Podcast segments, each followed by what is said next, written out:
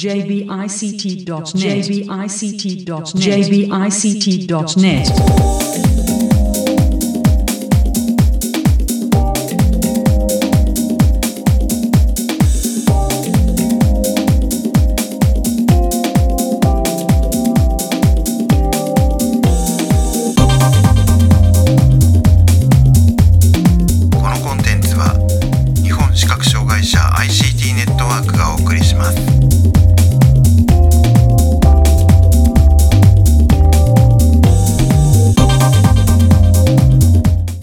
ちは日本視覚障害者 ICT ネットワークがお送りするポッドキャストえサイトワールド2019特集の第18回最終回です中根です今回一緒にお送りするのは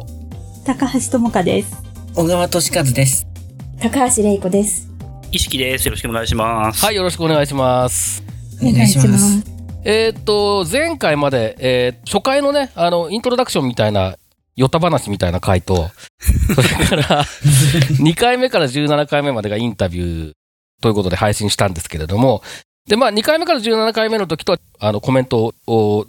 言ってもらったメンバーとはちょっと顔ぶれが違うので、えー別の視点でまた総括ができるかなというふうに思います。で、えっ、と、まあ、あの、僕自身はね、3日間、えー基本的にずっと取材していて、石木さんは、えーちょっと取材して、えーで、ほぼ、えー君の手を打っていたっていう状態で。そうですね。はい。で、小川さんは、ずーっとブースにいたっていう、あの、販売員としてブースにいたっていう感じですよね。はい。そうですね。で、高橋智香さんは、えっ、と、一緒に取材しているところもあるんですけれども、あの僕らが、あの、だらだらと休憩してる間に結構いろんなとこ他のところを見てこられたりとかも していて、やいやいや。え、あの、えっ、と、シンポジウムといいますか、えっ、と、講演の方を聞きに行ったり、あとはブースを回ったりしていました。そうですよね。結構積極的にいろいろ見られていて、あれ結局3日間ずっとはいたんでしたっけ、いました。はい。そうそうですよね。なのえでえ、あの、実はこの中では一番いろいろ見てる人だと思います。あの、なんかそう、僕らはね、僕とか辻さんとかは、あの、取材するとか言って取材してるんですけど、終わったら大体ダラーっとしてましたからね、あの、横の休憩スペースとかそういうところで。はい、ということなので、あの、今回取材できなかったところとかも高橋さん結構見られてるんじゃないかと思うので、そのあたりからちょっと、えーお話を伺っていきたいかなというふうに思うんですけれども、なんかまあ、あの、いくつかあると思うんですけど、特に印象に残ったものとか高橋さんありますか？そうですね。やっぱり私は、あの、触れるものに興味がありまして、あの、新潟大学のブースで、あの、建築物のいろいろな模型を触ってみられたのが、とても印象に残っています。あの、海外の、えっ、と、ギリシャにあるパルテノン神殿の模型とか、あとはピラミッドの模型なんですけど、あの南米の方にあるあのピラミッドだったと思うんですけれども、あの、えっ、と、だんだん石が重ねてあって、それであの一番てっぺんのところが平らになっているあのピラミッドで初めてそういうのを触って、あのとてもあの嬉しく思いました。なるほど。えっと、新潟大学は、まあ、あれなんですよね。結構、本当いろんな模型が、ん年々増えてる感じですよね。なんか、いろんな建築物とか。そうですね。きあの、去年はオペラハウスとか、あ、そうですね。あとは前方後円墳とか、うん。そういうふうな模型を触らせてもらいまして、ええ、あの、前方後円墳を触ったおかげで、この前、あの、持つ古いちあの、古墳の方に見に行ってきまして、ええ、何がきっかけになるかわからないなと思っています。実際に見に行ったんですね。はい。おー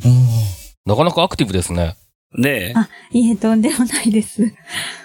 で、今年はまあそういう海外のものも増えてるし、あとあれですよね、あの、京都の観光地図っていうのがまあ一応、インタビューの中では紹介されてましたけれども、それ、これも触られました？あ、はい、触ってきました。いろいろなお寺とか神社の模型がたくさん載っていて、ええ、とても面白い地図でした。おー、それはいいですね。あ京都の場合はそれがあるからやっぱり面白いですよね。東京とかってさ、なんか、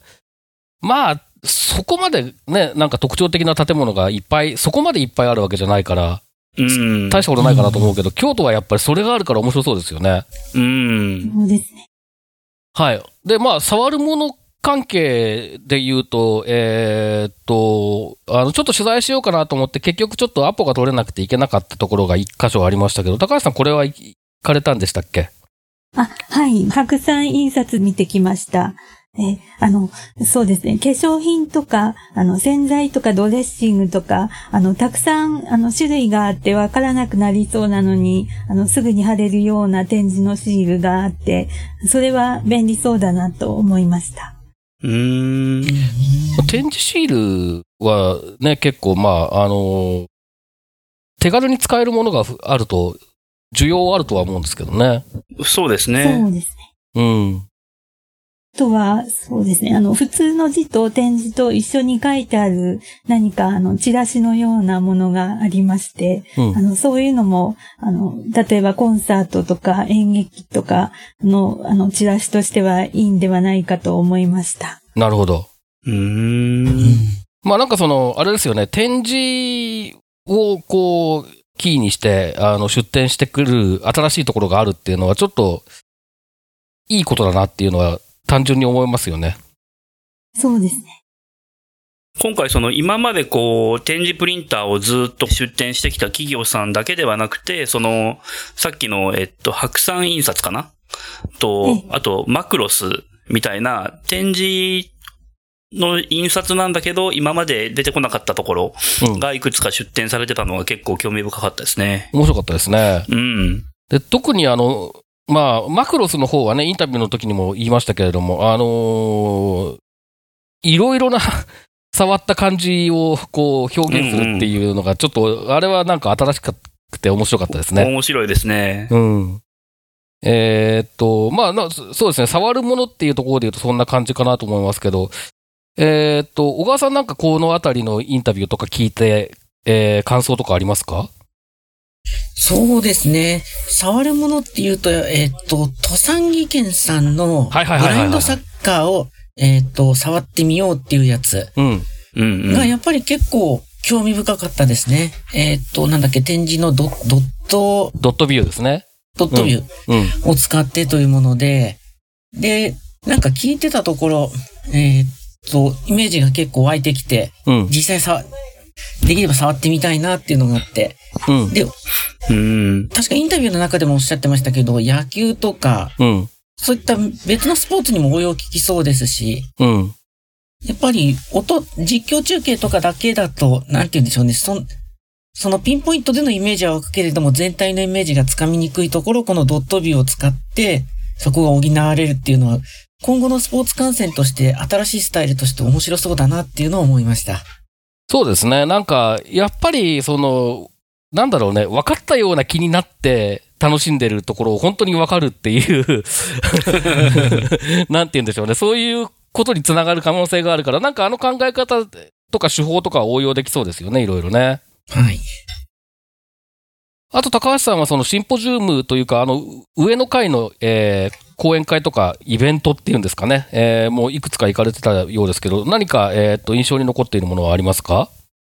えっ、と、KGS、あの、株式会社の、えーあの、新製品発表会と、あの、えーアプリバトルを見てきました。あーで、ああの、アプリバトルは、あの、えっ、と、3件、あの、3人の方が、えっ、と、発表されていたんですけれども、えーあの、最初のは、カラオケの歌詞を調べて、展示で表示して読みながら歌うというものでした。ブレールメモスマートと、えっ、と、アンドロイドのスマートフォンを接続して、それで、えっ、と、そのカラオケの歌詞をインターネットで調べて、えー展示表示をして、そしてそれを読みながら歌うという実演でした。へーあ、実演もしてたんですね。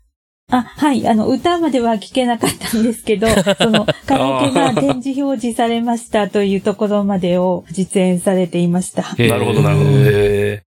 へそれは Android のアプリで、Android 上で動くアプリで、えー歌詞を表示したやつをブレールメモスマートで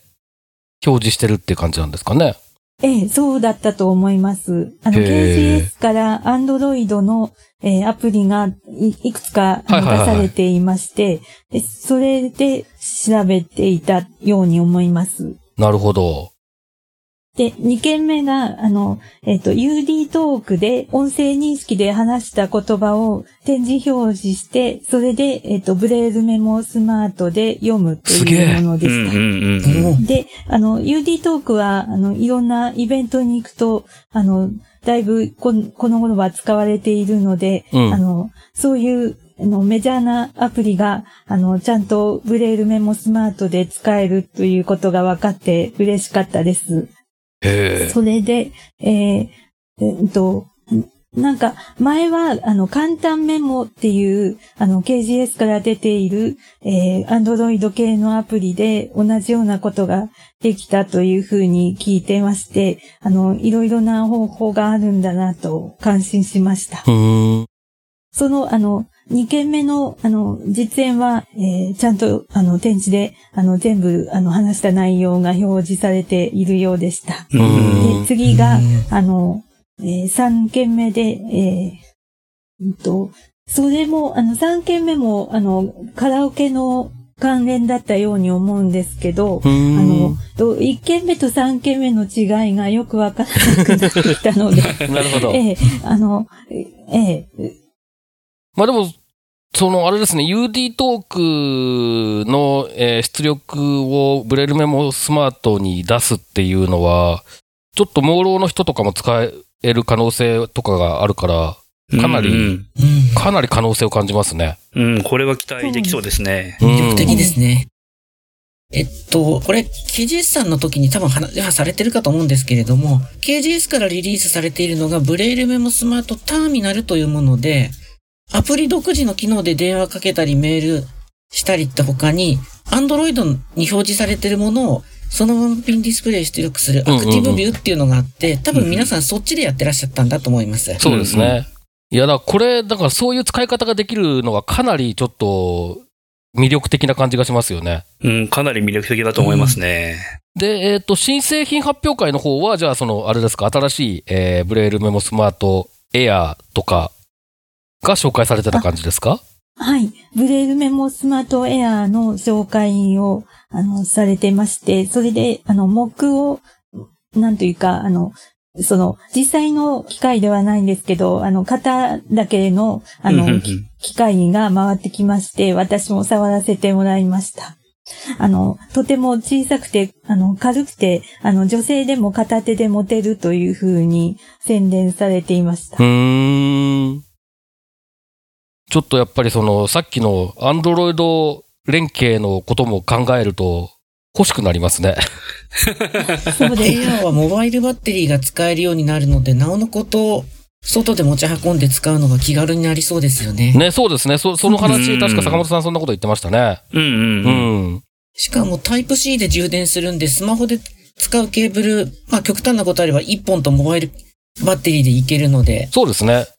かなり可能性を感じますね。いやー、ちょっと欲しいですね。欲しいですね。KGS さんは展示ラベラーもね、新しいのは Android から出力できるようにするっていうお話だったので、この Android を介して展示にいろんなものを出力できるようになるっていうのが増えるのは嬉しいなと思いますね。そうですね。で、多分、その、あの、システムに手を入れやすいんですよ、アンドロイドの方が。うん、でしょうね。あなので、あのー日本語の展示を正しく、綺麗な日本語の展示をみたいなことをやろうと思うと、多分、アンドロイドの方が iOS よりもやりやすかったりはすると思うので、うん、まあちょっと可能性は高いものを感じますね。ですね。実際そのブレイルメモスマートとブレイルメモスマートターミナル僕も使っていて、そんなにがっつり使い込んでるわけじゃないんですけれども、うん、日本語の分かち書きにもきっちり対応してますし、うん、アンドロイドの操作も、例えばオルトメニューでダブルタップホールドだったかなそれをエミュレートしたりとか。ローカルコンテキストメニューなんかもキーの組み合わせで出したりとか、それこそもうスマホに触れなくても、ブレイルメモスマートだけで文字入力とか操作とか基本的なことは大体できるところまで来ているので、かなり今後が楽しみですね。で、そういうふうに考えると、やっぱりちょっと、あの、えー本編の配信の時にも言いましたけれども、あの、ね、えっ、と、システムギアビジョンの山口さんが言ってたみたいに、複数の、えー品目の合わせ技で申請するっていうのが、ちょっとやっぱり、できるといいなって感じがしますよね。そうですね。ブレルメモスマートエアだったら、多分展示ディスプレイ対象のところだったら展示ディスプレイと、うん。あとあの、うデイジー再生できるはずだから、その、読書機？読書機。うんうん。と、もしかしたらなんか他にもあるかもしれないけどっていう、そういう組み合わせ方ができると、自己負担かなり減らせるはずなんですよね。そうですね。まあ、根本的なところで展示ディスプレイは視覚単一でも確率的に出してほしいっていうのが正直なとこですけど。そうですね。あの、僕が住んでるところは、ずっと朦朧じゃなきゃ出なかったんですけど、最近、あの、視覚だけでも大丈夫になったんですけど、なんかやっぱり朦朧だけ、うん朦朧じゃないとっていうところが多いみたいですね。僕が住んでるところもそうですね。ああ。僕は、あの、なんなんかの用事で福祉課に行くたびに、あの、ところでこれは視覚単一ではならにはならないんですかって毎回聞くっていうね、なるほど。ことをやってましたけどね。で、それが、それが功を奏したのかどうかはよくわからないですけど、まあでも、やっぱりニーズがあるってことは伝えないとね、いけないのでね。まあそうですね。うん。それはね、結構きつこく、しつこくやってましたね、僕は。はい、えーっと、高橋玲子さんはなんかブース以外は何か見ましたか？とそうですね、3日目の午後に、あの、9階であった、うん視覚障害教育の現状でしたっけ、なんかあの、日毛連が主催したセミナーに行ってきました。どんなことが印象に残ってますか？そうですね。で、あの、一番、まあ、いろいろあったんですけど、一番印象に残ったのは、あの、パネラーで話された長尾先生っていう方のお話の中に、もうインクルーシブ教育とかがもう今、だいぶ盛んになってはいるけれども、ロービジョンの子供たちの中に、あのまあ、席がまず一番前で、結構黒板が見やすいように前に座らせてもらっている子供たちはとても多いんだけども、その子供たちが一番恐れていることが、物を落とすことうん。あで、うん落とすと、人に拾ってって言えないし、自分でも拾えない。あ。それで誰かが消しゴム落としたよって言ったら、私のじゃないっていう子供が結構いるっていう話で、まあ、どこまでその、ど何人の子に聞いて何人がそうだったのかとかちょっとわかんないんですけど、結構ショックでした。うそのん。結構今の学校にいるロービジョンの子供たちが、あの、そういう苦しいというか生きづらい立場にある子が未だにすごく多いっていう話をされていて、うん。で、うん、なんかそのあたりが、まあ、ただ、ね、そこをあまり深める雰囲気もなく、どんどん話があちこちへ流れて、一人のおじさんは、中途失明のおじさんは、展示なんてものがあるから、視覚障害者が孤立するんだから、展示をなくしてしまえばいいと言っておりまして。またすごい話やな。そう。極端だな。で、私も、もうちょっとなんか、時間があったら、あったらっていうかなんかもうちょっと自分に勇気があったら、あの、一般の子供たちの文字をなくしてだったら、視覚障害の子の展示もなくして、みんなで耳だけで学習はいいと思いますけどって、言おうかなと思いましたけど、そんなバカなことは言いませんでしたが、まあそういう発言もありの、かなり、ちょっとね、不思議なというか、まあ教育現場いろいろやっぱり未だに大変なことが多い。現場って子供たちがうん。大変な思いをしてるんだなっていうのを、ちょっと、ガビーンって感じたというか。ガビーン。懐かしい表現。なんかそんな感じだったんですけど、そう、あの、石木さんとかね、そのノートの使ってる子供たちからそんな話とか聞いたことあるかなとか、その時ちょっと思ったのを今思い出しました。あの、君の手使ってる子供から消しゴム、物を落とす話は直接聞いたことないですけど、僕自身がそうでしたね。うん。子供の頃。そう僕、小学校はじ地元の一般の小学校通ってて、まあ、あの、3年生までは本当に地元の弱視学級とか何もないところで、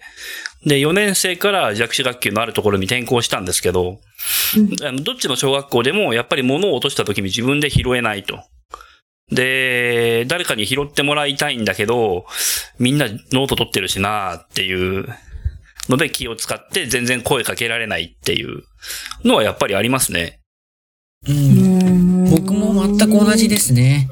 やっぱり落っことして、だから多めに鉛筆持ってったりとか、シャーペンとかも、へい仮に1本落っことしてもスペアすぐ出せるように、3、4本持ってったような気がしますね、中学の時とかう。ーん。それ、長尾先生も言ってました。だから結構消しゴムいくつも持ってたり、鉛筆何本も持ってたり、そうやって落としても大丈夫なようにみんなしてるっていう。ええまだこう、鉛筆はね、音がするのである程度拾いやすいんですけど、消しゴムはね、うん音はしないので、うん。ああ、そうね。だからまあ、そのインクルーシブ教育とかって言うけど、まあ、解解決しなければならないことというか、あの、は、まだまだ課題はたくさんだよっていう話を長尾先生はされていて、でも、ね、二人中二人がそうっていうことは、やっぱりそういう子供たち多いんだろうなって今思思った、思いました。その、その、まあ、消しゴム落としたに限らず、あの、トイレに行きたいとか、具合が悪いとか、そういうことですら多分言いづらい雰囲気なんじゃないですかね、未だに。うん。うんうーん。うん、まあでも多分そのね、その、盲学校のいいところがあるとすると、その、なん、なんて言うんでしょうね、その、自分のニーズみたいなものを、えーちゃんと表現することに、負い目を感じなくていい環境であるっていう。そうそう、本当にそう。ことでそれを知っている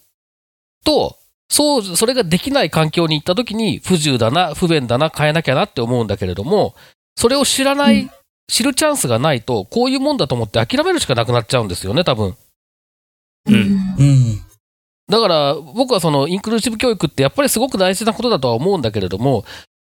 でもまず、その、なんだろう、自分が、えー見えにくい、あるいは見えないから、えー拡大文字が必要だよとか、展示が必要だよとか、物を落とした時に困るんだよとか、そういうことをちゃんと表現して、それがちゃんと、こう、なんて言うんでしょうね、あのー普通にできるっていう、そういう環境をまず知るっていうことってやっぱり重要で、それはインクルーシブ教育、今の考え方だけだとできないんじゃないかなっていう疑いをちょっと持っていて、なんかそこをね、うまく考えない、考えてあげないと、ちょっと子供たちかわいそうかなっていう気がするんですよね。そうですね。私、あの、高校の時に、海外の学校だったんですけど、まあ、いきなり、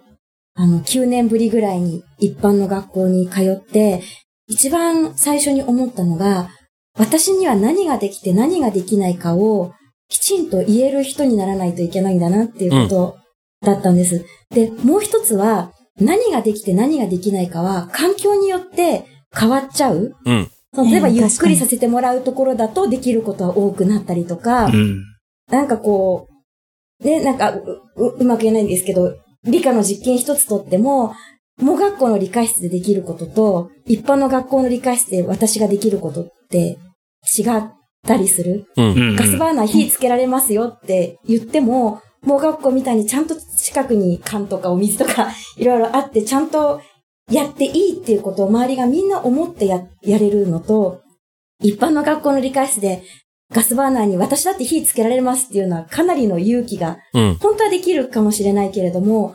周りの心理的な負担なんかも考えると勇気がいるとか、そういうできるとできないの違いっていうのもあるし、うん。すごくこう、そこら辺の問題っていうのは、ずっとみみんなでこう取り組んでいかないといけないんだろうなっていうふうに思いますね。うん。で、高橋智香さんは他になんか見たもの、聞いたものとかで、えー話しておきたいものとかありますか？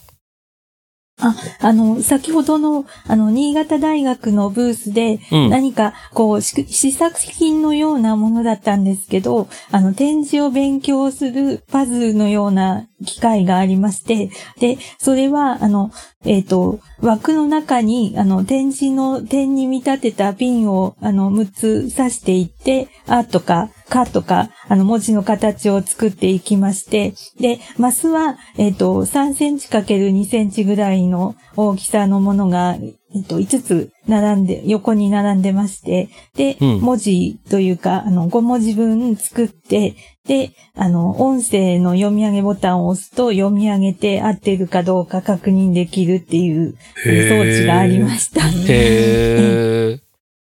これは、ですので、あの、展示の形を覚えながら遊ぶのにはいいかなと思いました。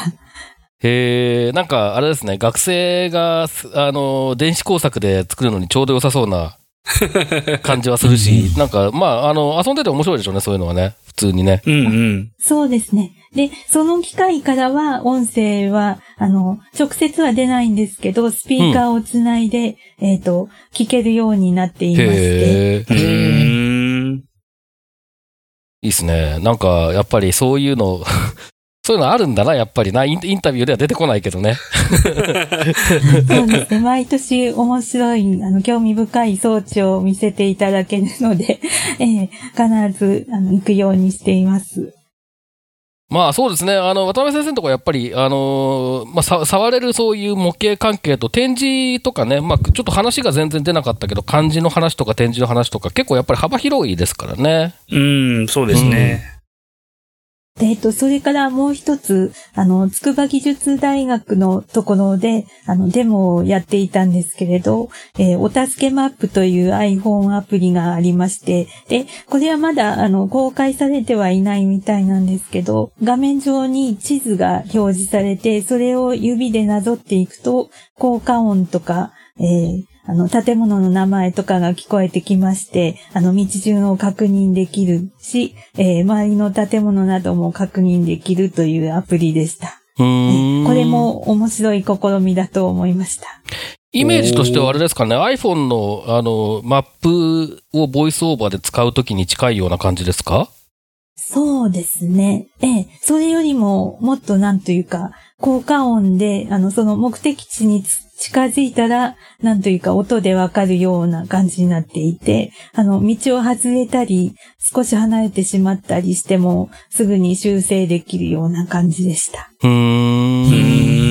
ん。あの iPhone のね、マップは出てきたときはすげえと思ったけど、あれ意外と、あの、正しく道を、あの、辿るのとか、難しいっすよね。外れるんですよね、うん結構それこそ本当にね。まあだからその辺も実際に使って、知ってる人が作ってるから、まあやっぱりかゆいところに手が届くように作られてるんでしょうね。うーん。うん。そうですね。あの、その、なかなかあんまり普段は画面上でその地図を触ることって、うん、私はそんなにないので、うん少し、あの、つ使いこなすまでには練習は必要かなと思いましたが、うんええあの、いろんな他のその Google, Google マップとか、あの、言葉の道案内と組み合わせたりして使えば、とても便利なんじゃないかと思いました。うん。あの、筑波議題は、高橋さん確かスマートスピーカーの、はい。実演ですね。実演と、あとは、あの、今後、どういう風にしていったら、あの視覚に障害のある人たちもスマートスピーカーが使いやすくなるかという風なアンケートもあの実施されていまして、うえ。ーそれで、その実演の方は、あの、スマートスピーカーに話しかけて、えー今の時間とか天気を答えてもらって、えー確認するっていうものとか、あとは、あの、画面のついているスピーカーが、ススマートスピーカーがありまして、それに、あの、例えばお菓子のパッケージとかをかざすと、種類を言ってくれて、確認できるという風な実演がありました。うーん。まあ、単純になんか、実演の部分は、じゃあなんかあれですかね、このスマートスピーカーをあんまり知らない人向けにこういうことができますよ的な感じなんですかね。そうですね。ええ。で、あの、アンケートの方も、あの、なんていうか、すでにスマートスピーカーを使っていますか？とか、使っていない場合は、どのような、こう、困難がありますか？といった内容と、あとは、あの、スマートスピーカーで電化製品を、あの、操作できる場合は、あの、どんな製品を使えるようになったら便利だと思いますか？といった質問がありました。じゃあなんかあれですね、こう研究用の、えーデータは、データというか材料を集めるみたいな、そんな感じがちょっとしますね。そうですね。うんでも、あの、その実演とアンケートのスマートスピーカーのイベントは、あの、2回あったんですけど、どっちも大人気で、うん長蛇の列ができていました。50人ぐらい、その始まる前から並んでいて、そうですよね。なんか整理券配ってて、整理券もらえなかったからって言ってる人が結構周りにいたので、あの時間帯。へえ、そんな大人気だったんだ。私も10時過ぎに入ったんですけど、あの、すぐ並んで、やっと2回目の方に入ることができます。へえ。すごい、10時過ぎって、だから、あれですよね、あれ確かなんか午後ですよね、あの、えっと、イベントがあったそうです。2時かのは。らのと3時からのとだったように思います。で、朝の10時過ぎに入って、その2回目のやつがようやく取れたんだ。すごいですね。すごいなまあ確かにね、人数絞らないと、あの、実演とか難しいところがありますからね、スマートスピーカーはね。あんまりいっぱいいてもちょっとね、うん。実際に試せないですからね。うん。うん。そうです。なるほど。いや、確かになんか、関心は高いんでしょうね、スマートスピーカーってね。でしょうね。あとその、具体的に何ができるのかっていうところがまだよくわからないっていううん。ところなんじゃないかな。そう、僕らみたいに、あの、新しいもの好きだと、とりあえず買ってみて試してみて面白いねでいいんだけど、そうそうそうそ何ができるのか分かんないのに買うよ、買うなんて、何バカなことするのみたいな、あの、まっとうな人たちっていうのが世の中多いじゃないですかう。多いですからね。うんそういう方々がほとんどなので。そうそうそうそう。そういう人にとってみれば、やっぱりね、じゃ実際にちょっと試してみ見られるチャンスっていうのは、確かに貴重ですよね。うん、そうですね。うん。で、まあ、家電量販店とかに行けば、とりあえず話しかけることはできても、視覚障害者のことをよく分かってない店員さんに話聞いても、あんまりちんぷんかんぷんだったりすると困るので、うん。っていうところもあると思いますね。で、実際視覚障害者として使ってこういうのが便利だよっていうのを教えてもらって実演っていう方が、それはやっぱりね、うん。あの、よくわかるもんね。うん、そう思いますね。うん。えーっと、高橋玲子さん、他になんかその、ブースとかで印象に残ってることとかあります？なんか、あの、これまで配信した分のコメントとかで話し忘れてることとか、あるいは、まあ話したけど、やっぱりちょっと、えー今回、全体を振り返って印象に残ってることとか。今回のサイトワールドで、まあ私が強く印象に残ったことは二つあって、一つは、そのこれまで、まあいろんな新しいアプリとか、スクリーンリーダーとかが出てきても、私すごく、なんか希望をいっぱい感じて、嬉しい時期がずっとしばらく続いていたような気がするんですけれども、その開発されたスクリーンリーダーなりアプリなり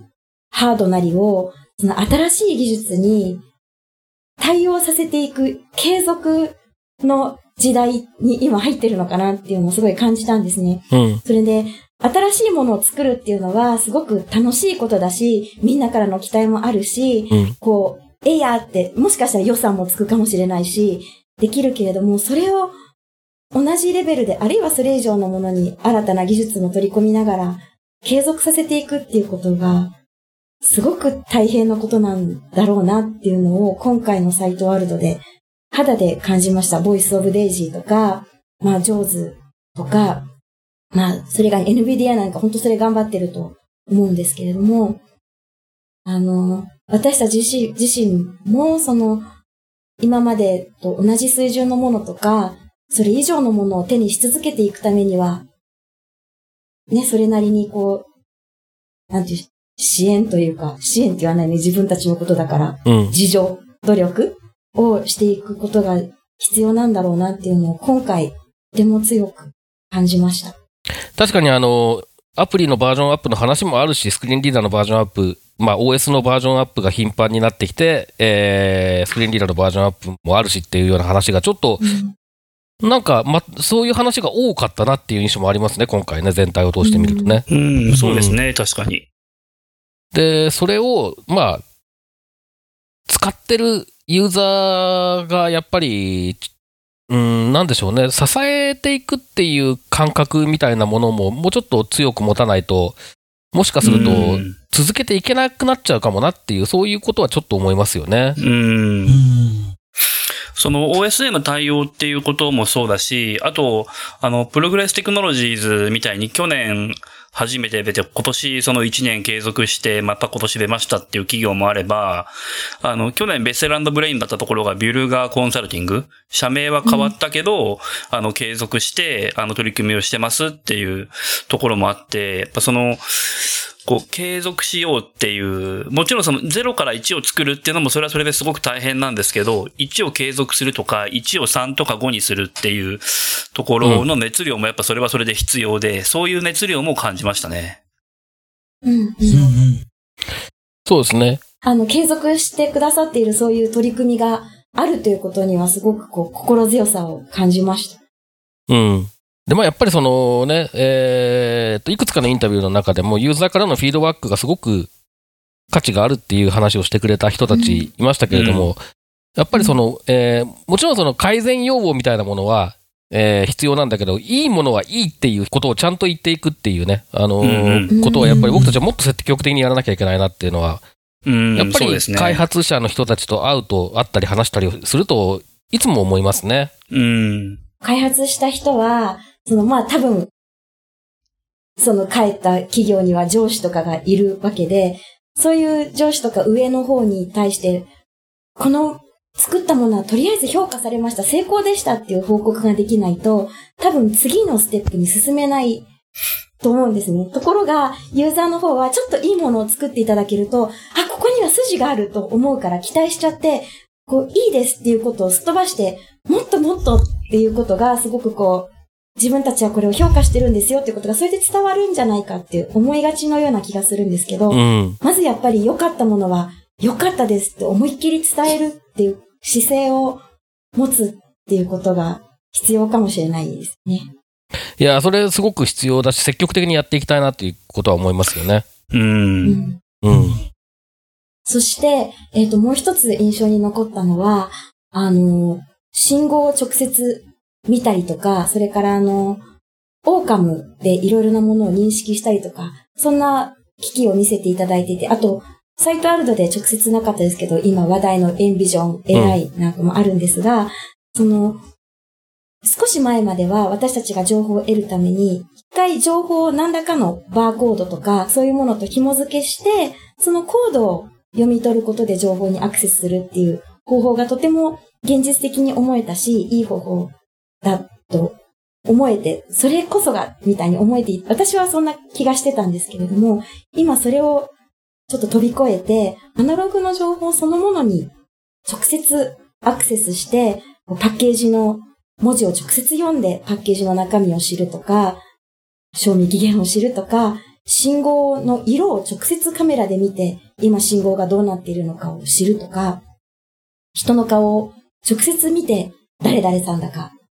なんか認識しちゃうとか、うん。そういうこう、捉えた映像を解析して、そのものが何なのかを直接知ることができるっていう技術が、なんかかなり現実的なところにもう発展してきたんだなっていうのを感じました。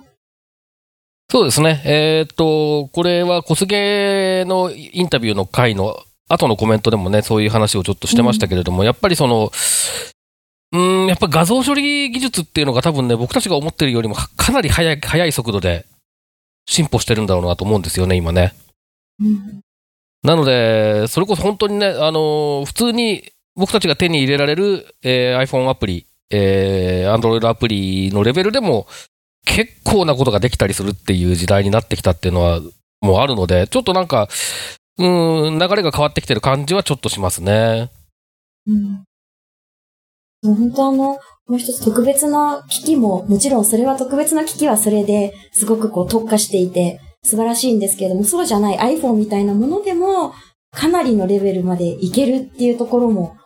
なかなかちょっと嬉しいですよね。そうですね。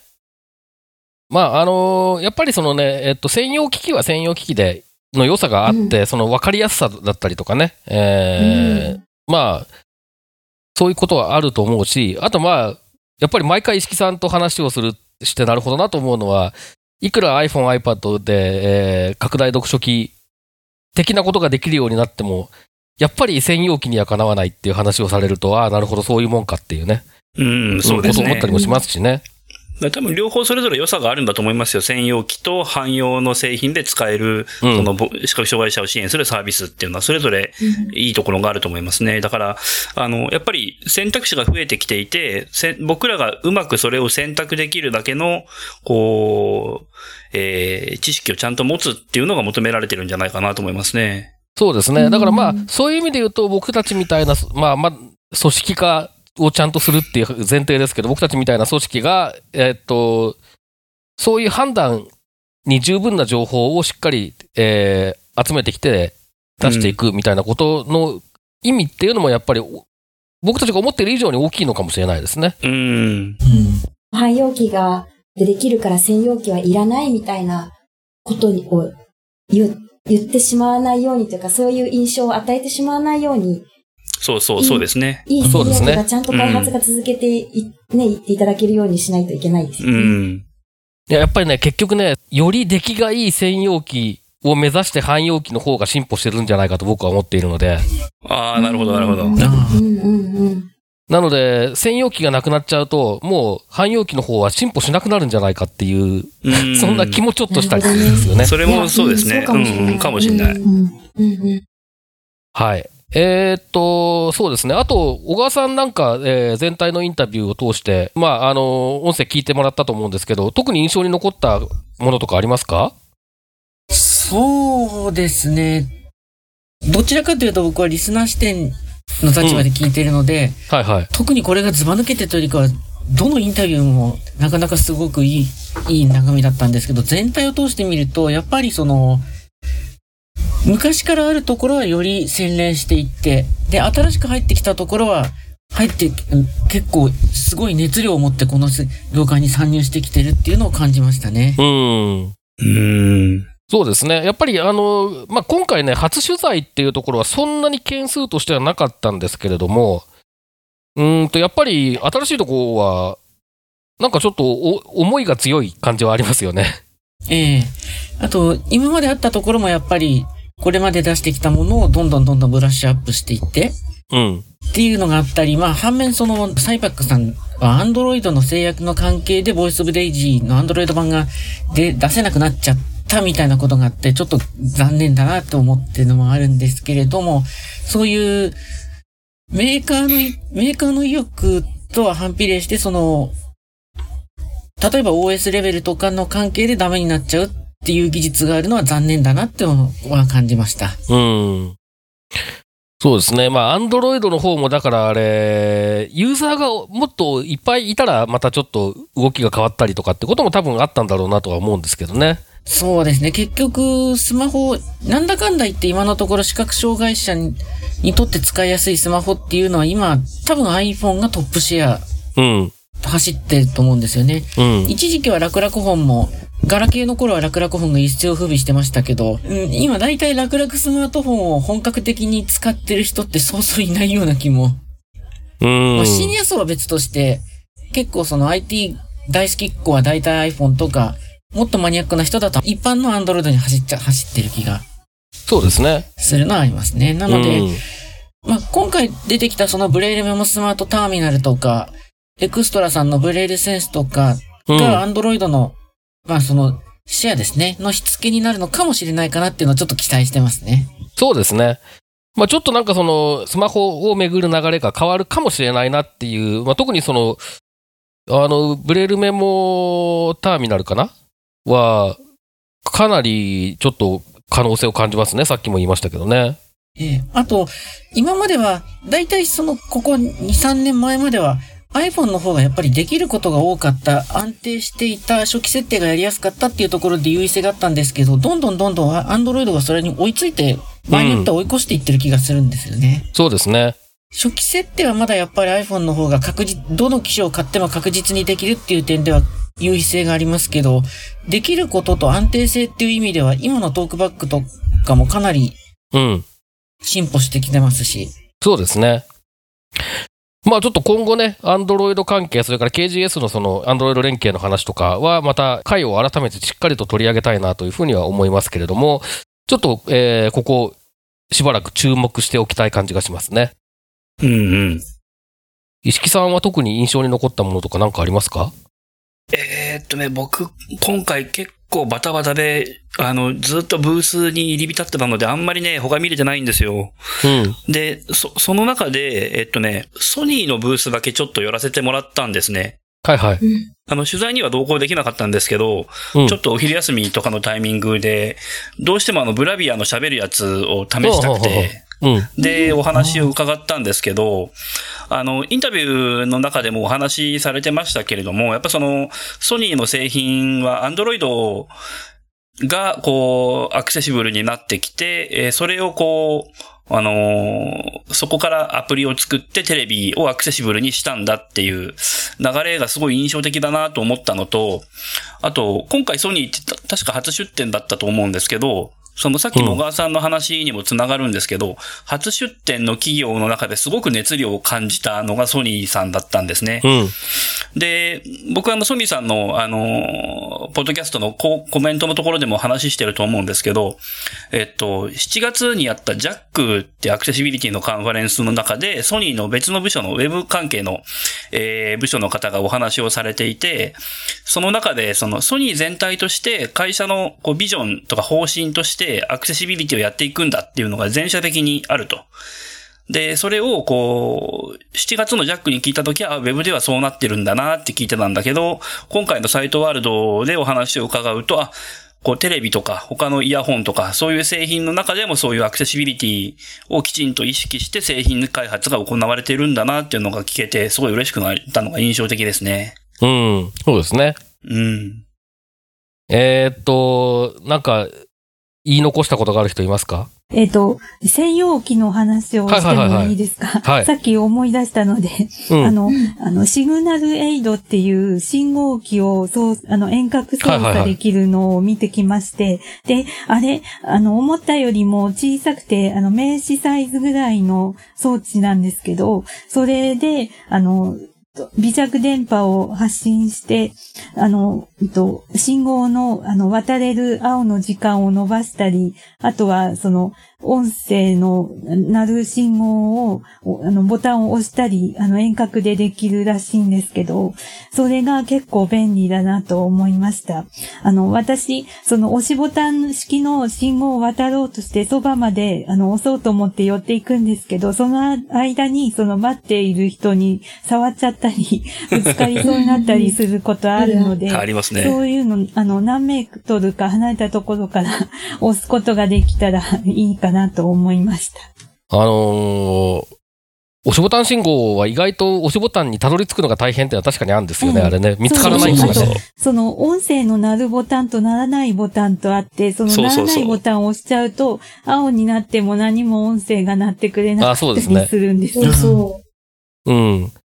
で、まあ、シグナルエイドとかは、本当はなんか、なんなんでしょうね、その、えー、それこそ汎用機に内蔵できるような仕組みになってればいいんだけれども、多分、し現状としては、あれは専用機じゃないとでできないような、えー企画になってると思われ、うん。かつ、まあ、専用機だから、えっ、と、小型化もできているし、あと、バッテリーの心配をそんなにしなくていいっていう、えーメリットとかもあったりするので、まあ、あれはあれで、やっぱり、あの、必要のあるものなんだろうなって気はしますけれどもね。う。そうです。あの、うん私、持っているんです。シグナルエイド。うん。あ、そうなんですか。うん。あのね、信号もなんですけど、建物の入り口でピンポンこちらなんとかですっていう、あの、音声案内が組み込まれてる建物が実は区役所とか、そういうこう公共施設とか意外にあって、ええ、シグナルエイドを持ってそこに近寄っていくと、ええ。あのシグナルエイドにちゃんとスイッチを入れてですけど、ええ。入れた状態で近づいていくと、そのピンポンが鳴ってくれたりもするので、あ思わぬところで、へーって、うん便利で思ったことが何度となくあります。ただ、あったんですけど、一番私、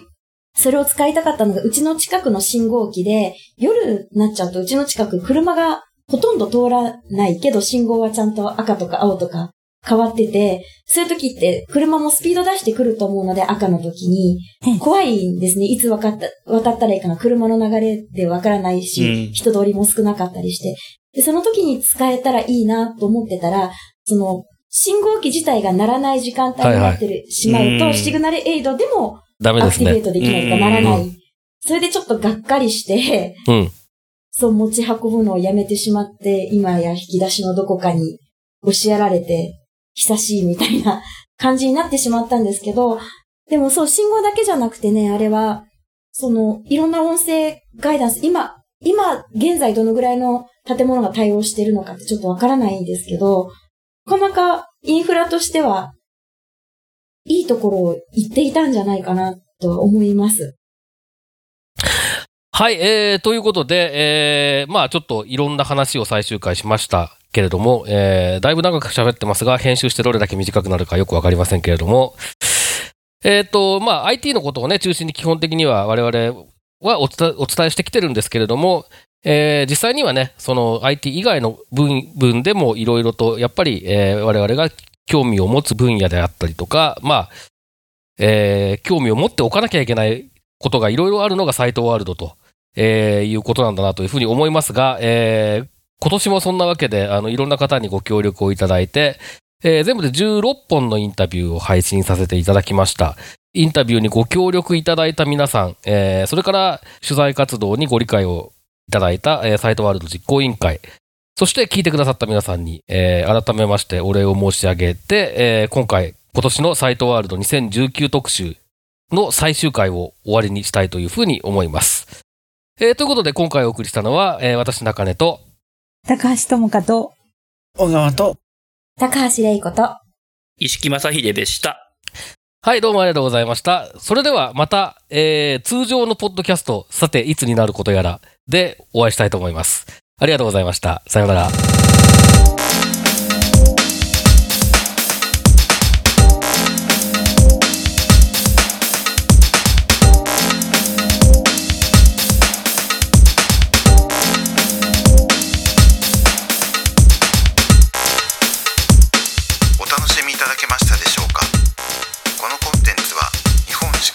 かこの